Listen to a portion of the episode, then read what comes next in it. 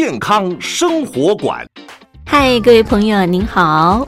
他是我妈咪，他是我宝贝。大家好，欢迎你和我妈咪一起加入健康的行列。这里有医疗保健资讯，有专科医师的访谈，有亲子教养专题，还有包罗万象的健康讯息。欢迎您锁定健康生活馆，一定要听哦。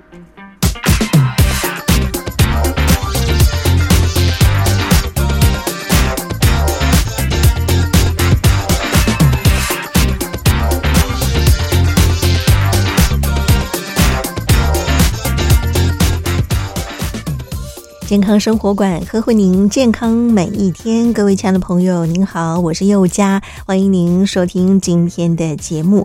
我们今天呢，在节目当中要跟所有收音机旁的听众朋友们一块来关切的是我们的膝关节啊，特别是我们的退化性的膝关节，到底在生活当中该怎么样做一些照护的工作？很开心，我们在今天节目现场为听众朋友邀请到的是我们三军总医院骨科部孙廷义孙大夫，欢迎您，孙大夫。大家好，主持人好，各位。听众大家好，嗯，我们提到退化性关节炎，其实很多人年纪大的时候呢，或多或少都会听到长辈哈在喊说啊，这里酸那里痛，特别是我们的膝关节的部分啊。我们说这个退化性的关节炎呢，我们又把它称作骨关节炎哦。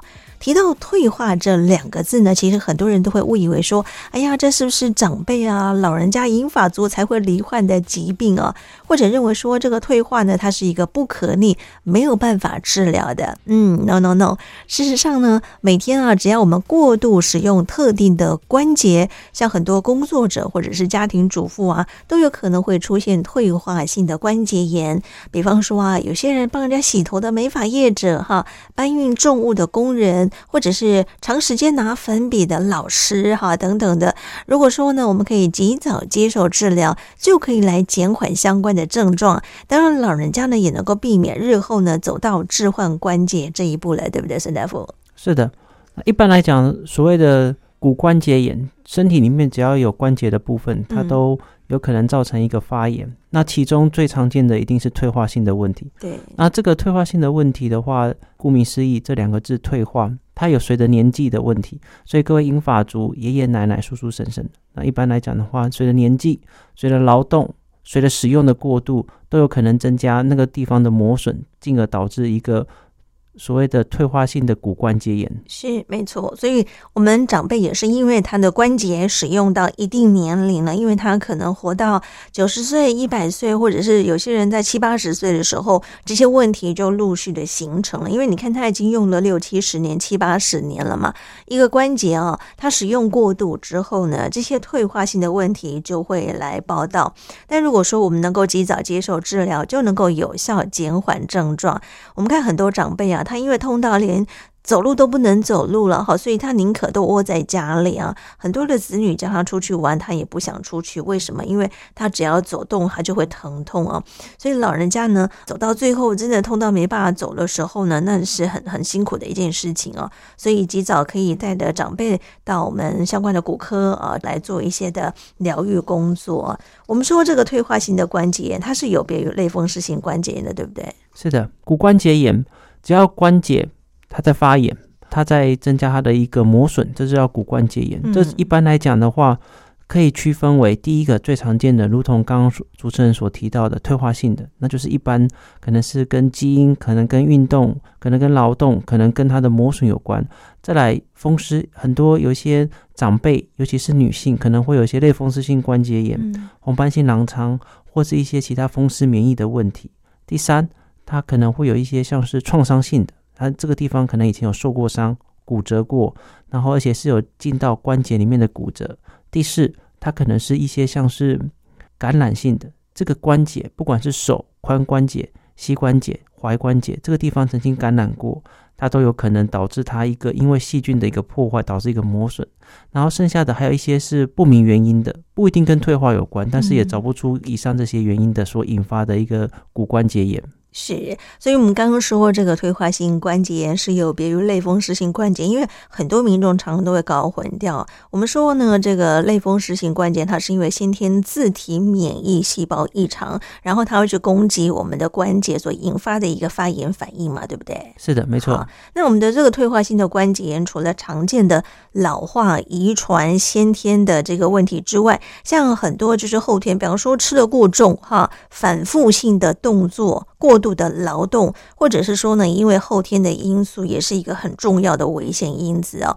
所以这些因素呢，都会使得我们的关节囊当中哈，逐渐的缺乏这个分泌这个呃滑液的动作，所以呢，它就会导致我们的软骨过度的摩擦。好，或者是说遭受到破坏，没有办法发挥它保护的作用，就演变成骨头跟骨头之间呢、它会直接在摩擦。你可以想象，这直接摩擦这个骨头，它会有多痛啊！所以呢，很多民众他会产生疼痛、僵硬，或者是说关节肿大的问题。如果这个时候你还不及早去做一个治疗的话呢，我们就看很多人，不管是手部啦、哈脚部，都有可能会出现变形、发炎的问题，对不对？是的，没错。那一般来讲的话，像这样的一个关节的一个退化的一个症状，其实一般来讲的话，初期疼痛应该是这些老人家最常抱怨的。嗯，然后到后来疼痛，甚至有些老人家到后来他会说：“哎，怎么随着十几年来越来越不痛了？”嗯，可是你可以看到，他并不是因为他越来越症状的改善，而是因为他的软骨都已经磨损到。没有东西可以被磨损，所以他好像觉得不太会痛，但实际上他关节变形越来越严重，不良于行了。嗯，所以他痛到变成是一种日常生活的习惯了，哈哈，痛久了他就觉得这个痛觉神经就失调了，没有这个痛觉的意识啊。所以我们说这个长者他可能是因为痛到哈，有些人他就干脆去置换人工关节啊。那如果说有些是颈部退化的话，那当然可能治疗的情况又不一样了哈。说到这个退化性的关节炎，其实它的种类有不同的一个面向。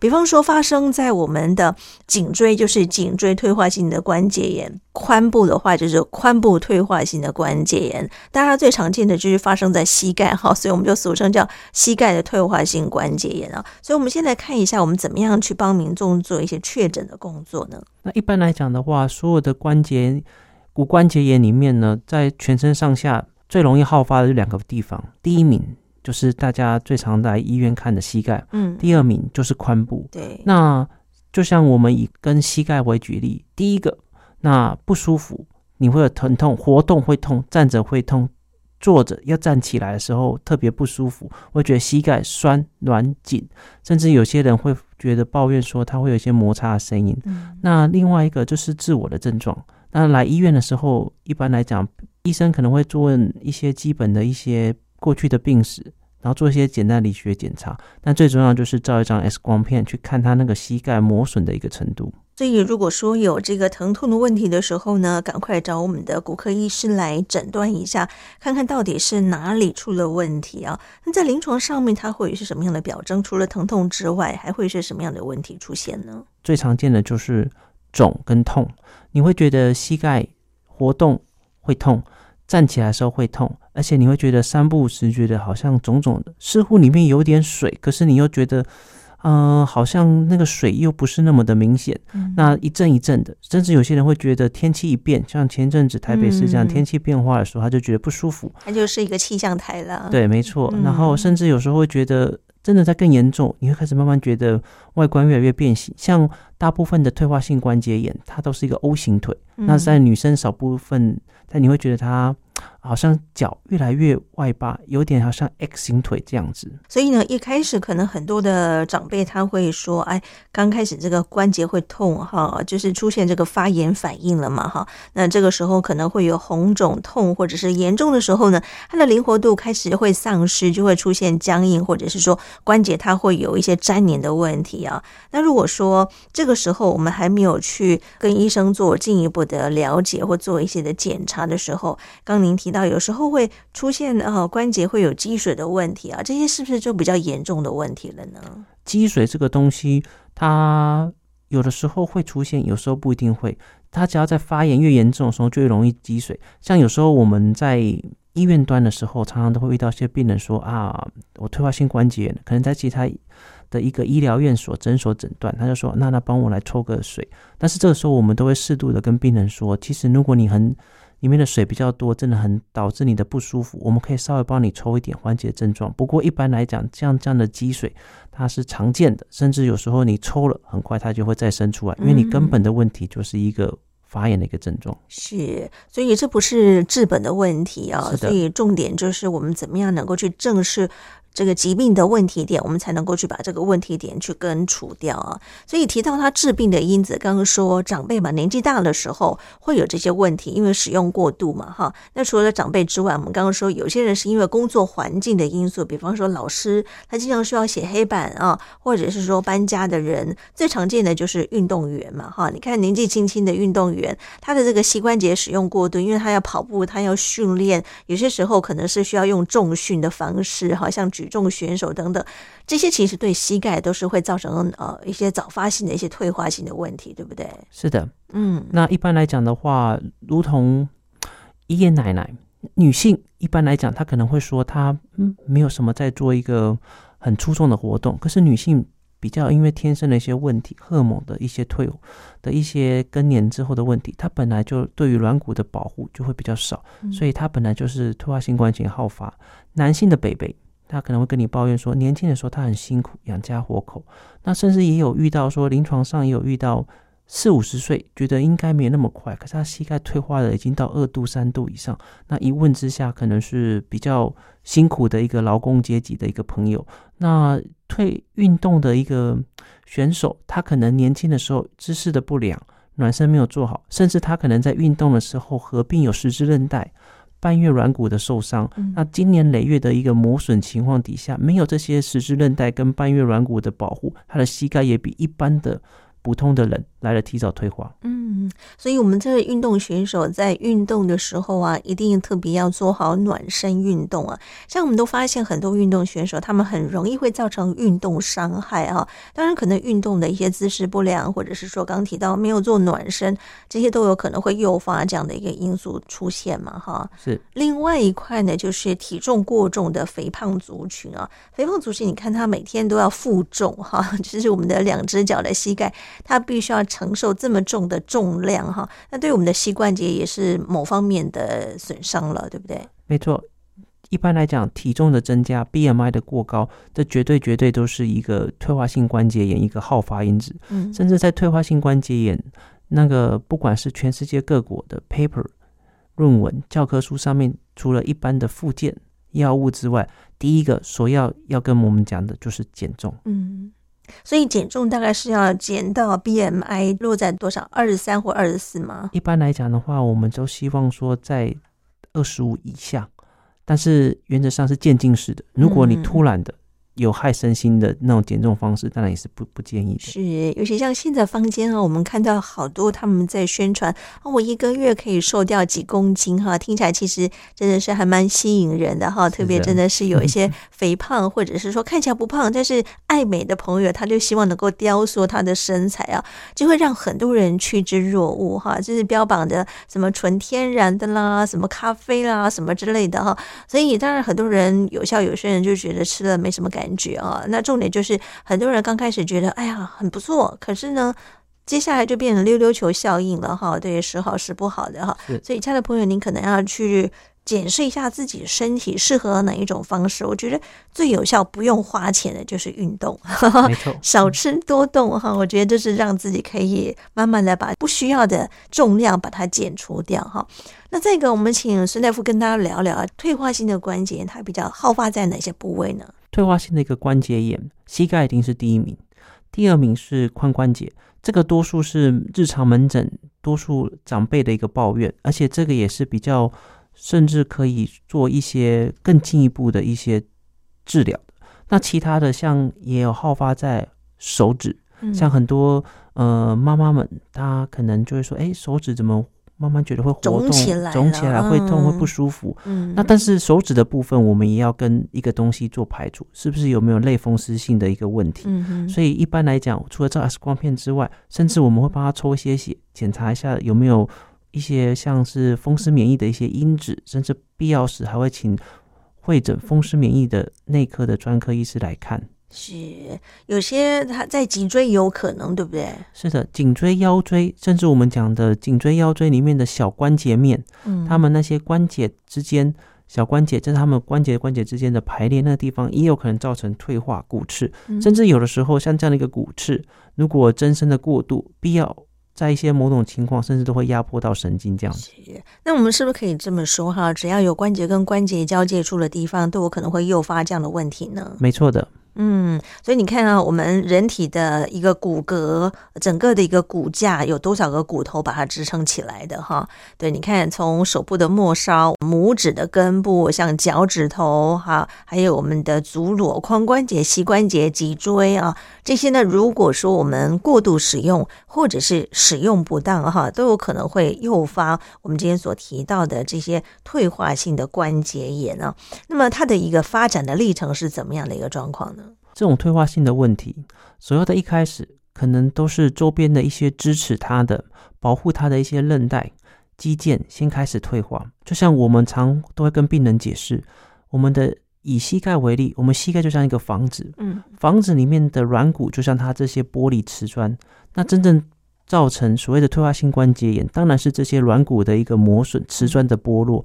可是它的第一步一定是周边的一些像外面的水电呐、啊，那些周围的肌腱韧带先开始退化。后来它这些东西支撑不了了，开始软骨磨软骨了，那里面的润滑液也消失了，那开始就是软骨的一个磨损，然后到最后软骨磨损光了，就软骨底下的骨头磨骨头。那当然就是随着情况越来越痛、不舒服、肿胀、积水，然后。变形这样子。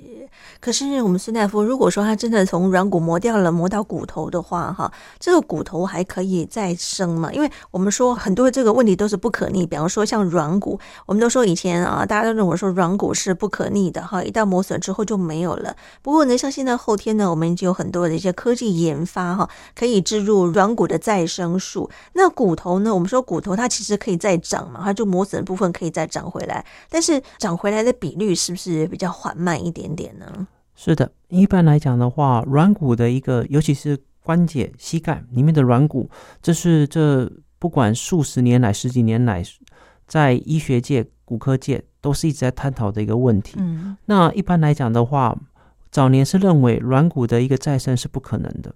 那后来的话，经过随着科技的进步，包含现在呃已经行之有年的自体血小板浓厚液注射 （PRP），嗯，羊膜的注射。甚至就像主持人刚刚提到的，现在医疗的特管法通过的干细胞的一个培养移植，嗯、那他们都希望说能够借由这样一个方式，看可不可以重塑或是再生我们的关节软骨，进而。保护我们的一个关节，这样子。嗯哼哼，所以提到治疗这一块啊，我们可能刚开始会帮病人开一些药方哈，让他服用看看啊。再来，当然是要请他做一些复健的工作啊。如果不行的话呢，可能很多人都开始选择我是不是可以透过微创手术啦，或者是说去置换人工关节啊等等的部分啊，一步一步往下走嘛，对不对哈？这有关于治疗部分，我们怎么样依照病人的需求来给予他最佳的一个疗愈方式呢？一般来讲的话，针对刚来的一个病人，我们看，那我们会就有他的一个临床的一个情况跟 X 光片给他分等级。那一般来讲的话，骨关节炎它会分一到四级。嗯，那最初期的一定是。基本的一些抗发炎的药物，当然依他的年纪、他的身体状况给予适当的一些抗发炎。嗯、那再来就是，如同前面提到的减重、生活习惯的调整。嗯、如果说他还在继续做劳动，那可能务必要跟他告知一下，然后重量的缓解、复健、加强大腿股四头肌的一个锻炼，去保护膝盖。嗯、那再更进一步呢，甚至他如果符合标准的话，我们可以施打像是。常见的玻尿酸，嗯去补充它的一些润滑液。嗯、再进一步，可能有些人在很初期的时候，可以做一些微创的一个膝盖的一个关节镜进去清，那把一些磨损的一些杂质清掉，然后顺便看一下内部有没有什么病灶。不过这在初期的，甚至在更后面一些像是所谓的高位胫骨截骨矫正手术，在更后面就是。人工关节的一个置换，嗯哼，所以提到了最后的人工关节置换啊，很多人他会觉得说，我置换了一个人工关节，可能刚开始会缓解他原先疼痛的问题哦。可是这个置换人工关节，它还是会有很多盲点在嘛，对不对？是的，没错。那一般来讲，大家都很怕说啊，到最后换关节，关节的一个问题或置换人工关节，除了本身手术，只要手术都有，当然有一定要评估麻醉的风险，嗯，伤口的一个愈合、伤口的感染之外，这样的一个人工关节，虽然说现在发展的越来越好，科技越来越进步，可是它不一定符合每一个人的。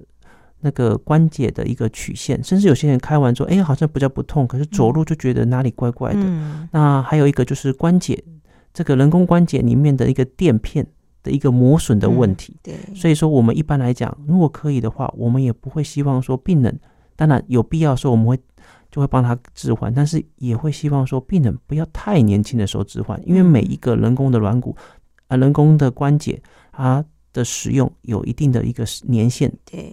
所以您建议大概几岁的时候可以来考虑呢？如果说是真的一般的退化性的一个问题，它大概符合所谓可以更换的一个适度的标准，大概我认为跟病人沟通好之后，六十多、七十多以后都可以身体健康。那如果在这个更之前年轻的，那但是病人可以接受，也了解这相关的风险，那我们也试过很多保守的一个治疗，或是非。置换人工关节的一个方式，但是对他来讲帮助都有限，也是可以更换的。其实您刚刚说六七十岁，我就觉得六七十岁其实还算年轻哎、欸啊。对，以现在来讲是的。那有些人现在已经活到八九十哈，一百多都有哈。对，你看，如果说我七八十、六七十开始置换人工关节，我还有三四十年要活哎，对不对？好，所以就是说，这个人工关节它要跟着你跟着几十年不等哈。对，依照每个人的使用状况跟他寿命的长短哦。所以我们刚开始呢，看到很多人在。进行人工置换手术的时候呢，第一个医生可能就是会问民众说：“哎，你要选择什么样材质的？这个材质其实也是关乎到，哎，我今天在使用这个人工关节的时候，它是不是能够灵活度高，或者是说使用没有什么样的副作用，能够跟我吻合，这些也是重要的因子嘛。”是的，以台湾为例，台湾的一个人工关节，以膝盖来讲，它一般都会经过一个鉴保申请。嗯，那它鉴保申请的一个部分，我们会。呃，大腿的部分跟它的那些金属材质，还有小腿的金属材质，那申请通过，它都会是一个合金的一个材质，那它是一个标准的。那接下来使用的一个，它也会附加一个垫片，嗯，就是我们把它模拟，好像有点模拟我们膝盖里面的一个软骨的一个垫片。嗯，那这个垫片的一个部分，大概可以做一个选择，你可以选择所谓的超耐磨的垫片，嗯，那跟一般的垫片，那甚至就以这。一两年来讲，那又有更新的、更现代、更符合我们膝盖的一个曲线的一个人工关节，也有。进来台湾，那它的一个垫片就是所谓的一个有添加维他命 E 的一个垫片，那这样它抗磨损的的一个程度更高，这样子，可以使用的年限更久。是，所以这些都是钱啊，哈，是的，都没有健保给付，完全都要自费哈。当然，最新研发的技术可能这个费用就更高了，因为它有一些所谓的附带的价值在里面哈。对，所以我们可能医生会问说，是氧化铝陶瓷，目前好像视为是耐磨损的一个髋关节的材质，对吗？对，没错。那以髋关节来讲的话，嗯、甚至说它可以像是一般的，像如果健保申请通过，它会有一个像是铁的，那是它其实是个合金的，我们俗称铁，就是合金的一个材质。嗯、那更往上的话，可以使用那些所谓的一些钛合金啊、锆合金啊、对，没错，氧化锆啊，这些都有很多材质可以选，或是陶瓷的，或是更高级的一些，像是一样一个维他命 E 的一个抗氧化的一个材质，嗯、也是减少它的一个。抗耐磨的一个程度是，可是你问民众说你要选哪一个？对民众来讲，应该都是无从选择起哈，因为都是五煞煞，他也搞不清楚哪一个材质对他来讲是比较好。唯一他可以选择就是价钱贵还是便宜。是，对。那一般来讲的话，对于民众来讲，当然我们会详细的询问：第一个，他的年纪；第二个，他的日常活动，就是你更换，不管你是更换膝盖的一个人工关节。还是髋关节，嗯，那你换完之后，你的目标是什么？举例，如果是一个八九十岁的一个奶奶，她要换膝盖或换髋关节，我们帮她健保申请通过的时候，那我们会知道说，你换完之后，你是日常走来走去的呢，还是说像有些人是六七十岁？那一个 baby，他很健壮，他还要爬山上山下海的。嗯、那我们会跟他讨论说，哦，健保申请通过了，那他有一个基本的一个材质在，那是健保会帮你给付的。嗯、但是如果您只是说 OK 走来走去的，那没有说太大的一个负担的话，一个沉重或者是上山下海的负担，那我们就用基本的也 OK。但是如果是说你要承受比较大的重量，要跑来跑去的，要怎么样，可能会做一些比较多一点的一个劳动或者是活动的运动。那我们当然我们会跟你讨论说，那是不是要使用比较抗耐磨的？那比较服帖度更好的这样子，所以我们说这个材质有很多种哈，包含我们的膝关节呢，有这个高耐磨的垫片。刚刚说这个垫片它也是容易耗损的哈，是的，对，所以还有像是高弯曲设计的种类很多种哈。当然您可能无从选择起的时候呢，可能就是要。交由专业医生给予最适合的一个选择性啊，因为病人跟医生做一个良好的沟通互动，我觉得才能够达到最佳的一个治疗的效果啊。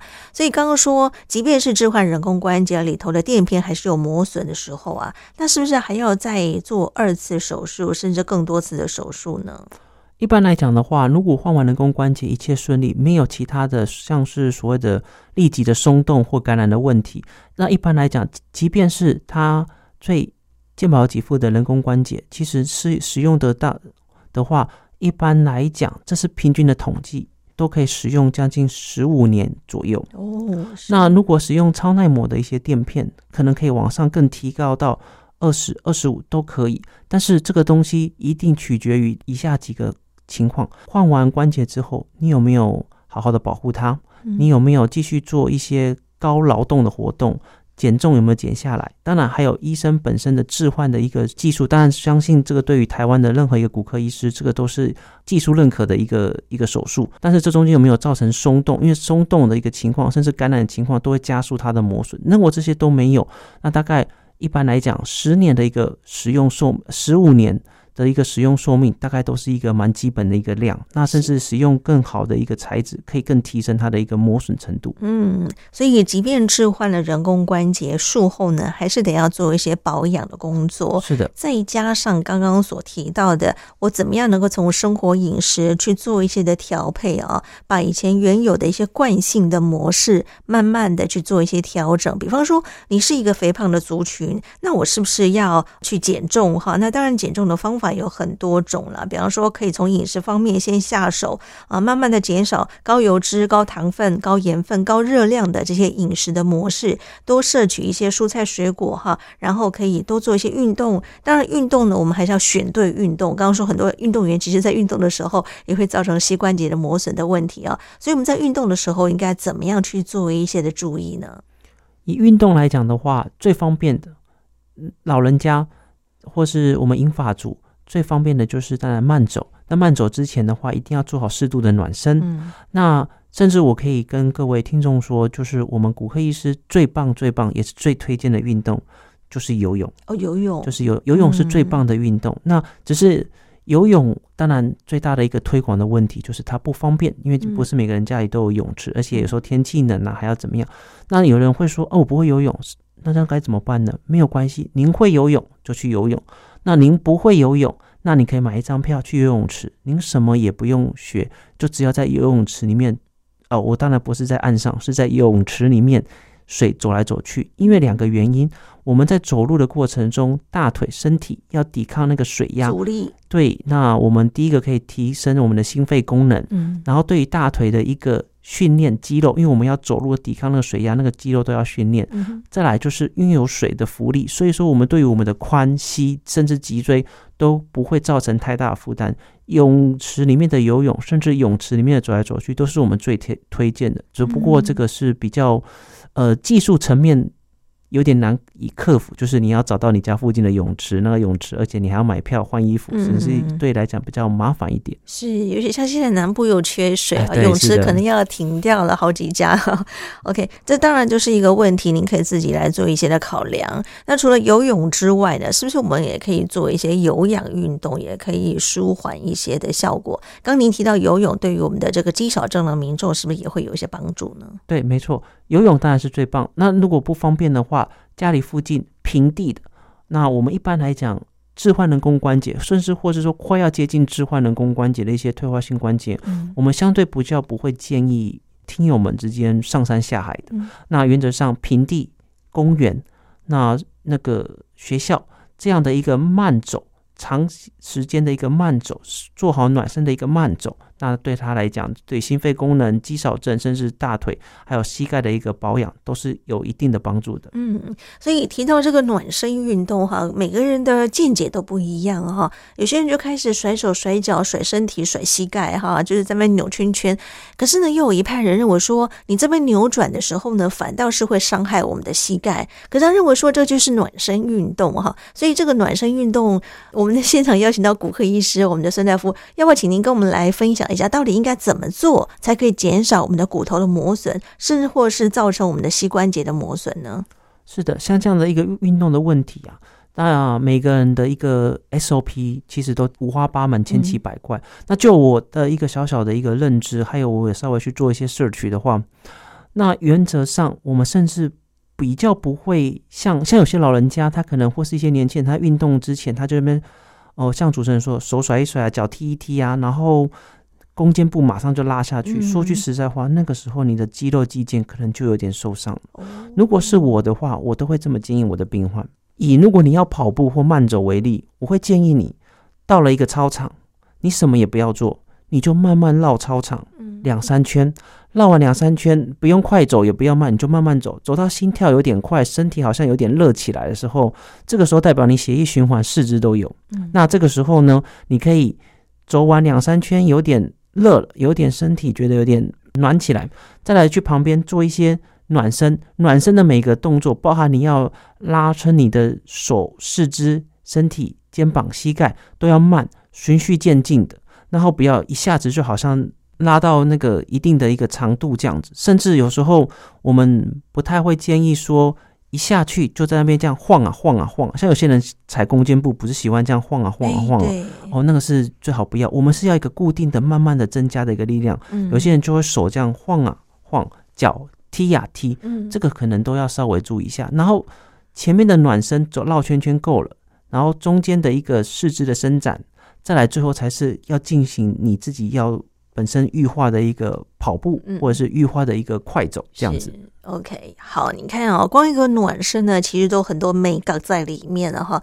很多人都有一些错误的认知，以为说啊，我的暖身呢，我就需要甩手甩脚，身体扭一扭，哪里动一动，让这个呃四肢能够伸展开来啊。但有时候我们的动作不正确，或者是观念有错误的时候呢，往往在你做暖身运动的时候，就已经造成运动伤害了哈。对，所以很多人都不了解，所以在运动的时候呢，我们还是得要知道一下一些方法才。能能够减少我们的膝关节的磨损。好，那除了减重，除了运动之外呢，其实我们说固定的一些运动，我们是不是得要去做一些的调整呢？比方说，老师你不叫他不要写字啊，或者是说运动员他在做运动的时候，某些运动他就一定要做到，那怎么办呢？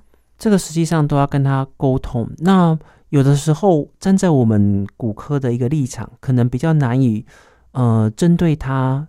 看着他，他日常这个工作的一个调整，甚至我们会搭配一些像是物理治疗师，嗯，像坊间也有很多那个物理治疗所，我们会去搭配物理治疗师去看这个人他走路或者他日常工作的一个活动的形态，甚至运动员他的跑步是不是哪里说需要姿势的调整、步伐的一个配置，或是身体躯干的一个情况来做调整，那。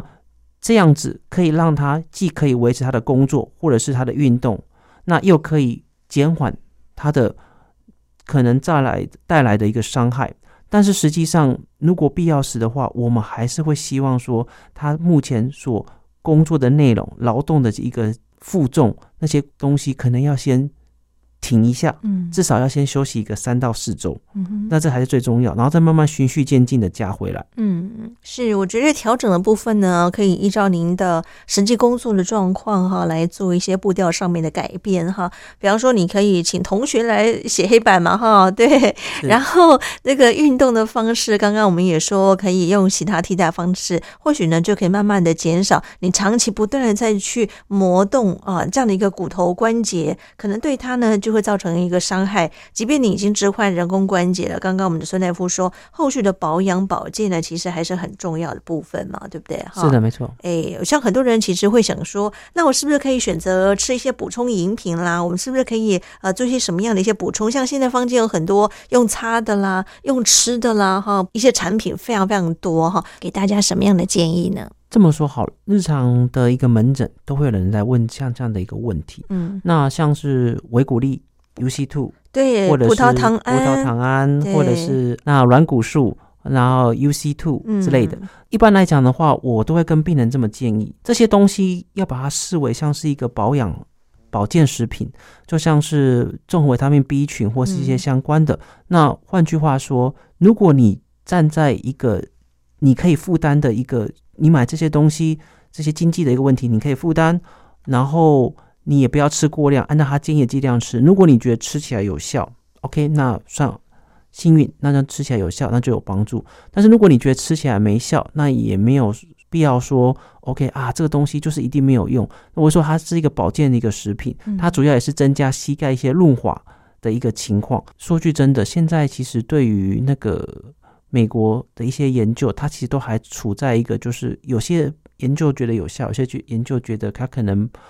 帮助有限，这样子。嗯嗯，是，所以会依照您的使用方式来做一些调整啊。当然，每个人不见得吃的就一定有效哈，可能花了大把的钱，但是呢，效果还是非常非常的少啊。当然，有些人如果是吃的有效，那当然是最好的一件事情啊。所以这些都是可以从生活当中您自己可以去做一些调配的部分啊。对，所以我们提到这个退化性的关节炎啊，很多人年纪大的时候呢，这些问题陆陆续续都会跑出来哈。当然，如果说您一再不去处理它的时候呢，是不是间接的也会诱发所谓的骨刺的问题出现呢？是的，那一般来讲的话，这么说大家都会照一张 X 光片，医生都会跟你讲骨刺。骨刺的一个生成呢，是一个关节一个退化几乎必然出现的一个情况。嗯，很多人听到骨刺，好像觉得哇，完了，这发生什么事情了？没有，不用紧张，骨刺是必然生成的，因为代表说这个膝盖，呃，我以膝盖为例，或其他的关节都一样，不管是髋颈。腰椎都一样，一个骨刺的生成，多数就是这个地方的磨损，它可能不稳定。那我们人体自然就会想要增加一点骨头，骨刺就像我们自己增生出来的，它想要增加这关节的稳定。但是当然，这个是在外在的环境没有改善的情况下，这是无比较无济于事的。所以，一个退化性的一个关节，它必然就会产生骨刺。它也是我们去恒定一个退化性的一个骨关节炎。它的一个等级的一个其中的一个依据这样子，所以说不用听到说哦，现在听到骨刺就觉得说啊很紧张，它必然会产生，当然越多。骨刺或少量的骨刺，少量骨刺可能代表说，OK，你这个可能还是比较初期。那很明显的骨刺，那张牙舞爪的，那可能就代表说你这个膝盖大概退化到一定的程度了。哦，所以骨刺的问题啊，我们都说有骨刺对当事人来说，他应该是会有很多疼痛的感觉哈。那是不是一方面我们要去处理到膝关节退化的问题，二方面又要处理骨刺带来的一些困扰呢？骨刺既然它是本来就会产生出来的一个东西，那我们治疗的方针还是比较偏重在关节里面的一个退化问题。那有些人说啊，那骨刺要不要清？要不要咬？其实原则上在膝盖跟髋关节里面，多数是不用的，因为你必须要解决的是它本身退化的问题。嗯，除非像有些地方，像踝关节，踝关节一些。退化的问题，它的骨刺可能会去影响到你足踝的一个活动的一个角度。嗯、那我们可以使用比较微创的方式把骨刺磨掉，是或是在一些腰椎、颈椎的地方，这骨刺正好会去刺激到神经，那这样是另当然是另外一个课题，像是我们在探讨脊椎的问题一样。但是这个骨刺如果会影响到神经，那可能真的是保守治疗无效，那必要时也必须要做一些。减压，把这些骨质清除掉的一个问题。嗯，但是在我们日常常见的膝盖跟髋里面，大概还是要 focus 在我们这个关节本身退化的问题。但是这个骨刺大概是一个附加的一个问题。嗯，所以一旦有处理的话呢，可能就是一并解决了哈。对，没错。对，所以我们说很多人其实都很怕。动手术哈，一旦动手术之后呢，就有很多的一些风险性的问题出现，比方说是不是会有一些软骨损伤的问题啦哈，或者是说呢，是不是会有一些发炎感染的状况啊？当然这些呢，我们这个风险都必须要评估进来啊。那像现在，因为我们知道很多科技研发都非常非常的快速啊，现在呢已经有所谓的不用开刀的方式，就可以透过自体细胞的一个移植的方式，干细胞或者是说软骨细胞的移值。可以达到很好的一个缓解的效果。当然，像现在呢，可能费用都是非常非常高的。这个一般来讲的话，像坊间会比较标榜说免开刀的。但所谓的免开刀的治疗，当然这个东西有分很多，它的背后其实是有很多不同面向的一个东西。比如说现在，呃，打玻尿酸，然后搭配药物这样的保守治疗，也是一种免开刀的东西。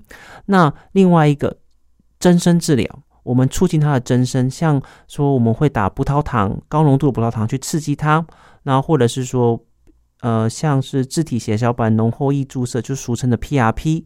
那甚至像主持人刚刚提到的，现在比较流行或是比较蔚为一个研究的一个风潮的，是像干细胞的移植。嗯、那干细胞移植大概会取一点那个自体的干细胞或是软骨的干细胞，那。这个还是会去动一点小的手术，因为到时候你还必须要把它种进去。嗯嗯。那至于怎么种，是打进去的呢，还是说我们针对我们磨损的地方种进去？这个每一个研究的一个 topic 也都不太一样。是，所以当然就是有很多新的技术不断的在推陈出新的时候呢，这样的朋友其实就是可以稍微期待一下，因为很多的技术以前没有办法克服的问题，现在慢慢的都可以获得一些的缓解。比方说，透有一些人体的自体的一些细胞外泌体，或者是说相关的一些技术，其实这样的问题呢，陆陆续续的都可以让一些呃患者可以得到比较好的缓解了。当然，重点就是我们在生活当中怎么样能够去做。做一些预防性的工作，减少它变成是一个退化性的关节炎，就显得格外的重要了哈。最后利用一点点时间，我们请孙大夫跟大家做一些补充跟叮咛的部分。是的，很谢谢大家今天跟大家稍微谈了一下所谓的一个退化性的一个骨关节炎。那其中当然最好发的就是在膝盖跟髋关节的部分，这个多数可能大部分都跟年纪那。年纪这个部分我们可能比较不可逆，但是另外一个我们比较可逆的，比较可以从头开始保养的，绝对是你日常生活的一个习惯，重量的减轻，有没有抽烟喝酒？抽烟很容易影响到软骨的一个破坏，嗯，喝酒很容易导致所谓的髋关节的一个缺血性坏死。那其他的有没有一些慢性的疾病？糖尿病，尤其是糖尿病的一个控制，有没有风湿性的一个问题？有没有按时规整服药？另外一个劳动。那这么说好了，你本身的话，可能有些妈妈比较辛苦，蹲跪、拜拜、擦地那些蹲跪的动作，呃，建议可以的话呢，我们会使用一些科技产品去辅助。嗯、那少蹲跪。那有些人会攀爬说啊，我家住几楼，没有电梯，爬楼梯。嗯、放心，这种简单的爬楼梯，短暂的，当然你可能如果你一天都要爬一百多次，那当然另当别论。如果只是偶尔上下回家的爬楼梯，那种都不用太担心的。嗯、但是蹲跪都要尽量少。那此外的话。运动的一个部分，如同刚刚说的，就是适度的运动，加强身体核心肌群、大腿的一个肌肉的一个强度，甚至必要时，如果可以的话，做一点在专业的教练的一个辅导之下，我们做一点重训，嗯，游泳、慢跑、快走，这个都可以改善我们大腿的一个肌肉。大腿的肌肉是我们一切的根本，它可以保护非常多的地方，尤其是我们膝盖的退化，膝盖任何地方的一个。的一个受伤都需要我们大腿的肌肉的一个保护。那在这样多方面的一个保护之下，我们都可以。降低甚至延缓退化性一个关节炎的一个来临，是哇，真的很开心。我们透由三军总医院我们骨科部的孙婷与孙大夫的分享，也让听众朋友听听看，做个了解。我相信道理大家都懂，但是重点是您有没有 push 自己去做到哈？我觉得很多事情都是预防胜于治疗。当然，也因为科技不断的在推陈出新，很多新的技术不断的在探寻这样的一个更高的一个治疗的模式。当然，我们也希望。借由多元化的一个治疗方式，新颖的科技的发展呢，能够给予病患最合适的一些照护的工作哈。今天很开心投有我们参军总医院骨科部的孙婷义孙大夫的分享也提供大家听听看做个参考了谢谢您孙大夫。谢谢主持人谢谢各位听众。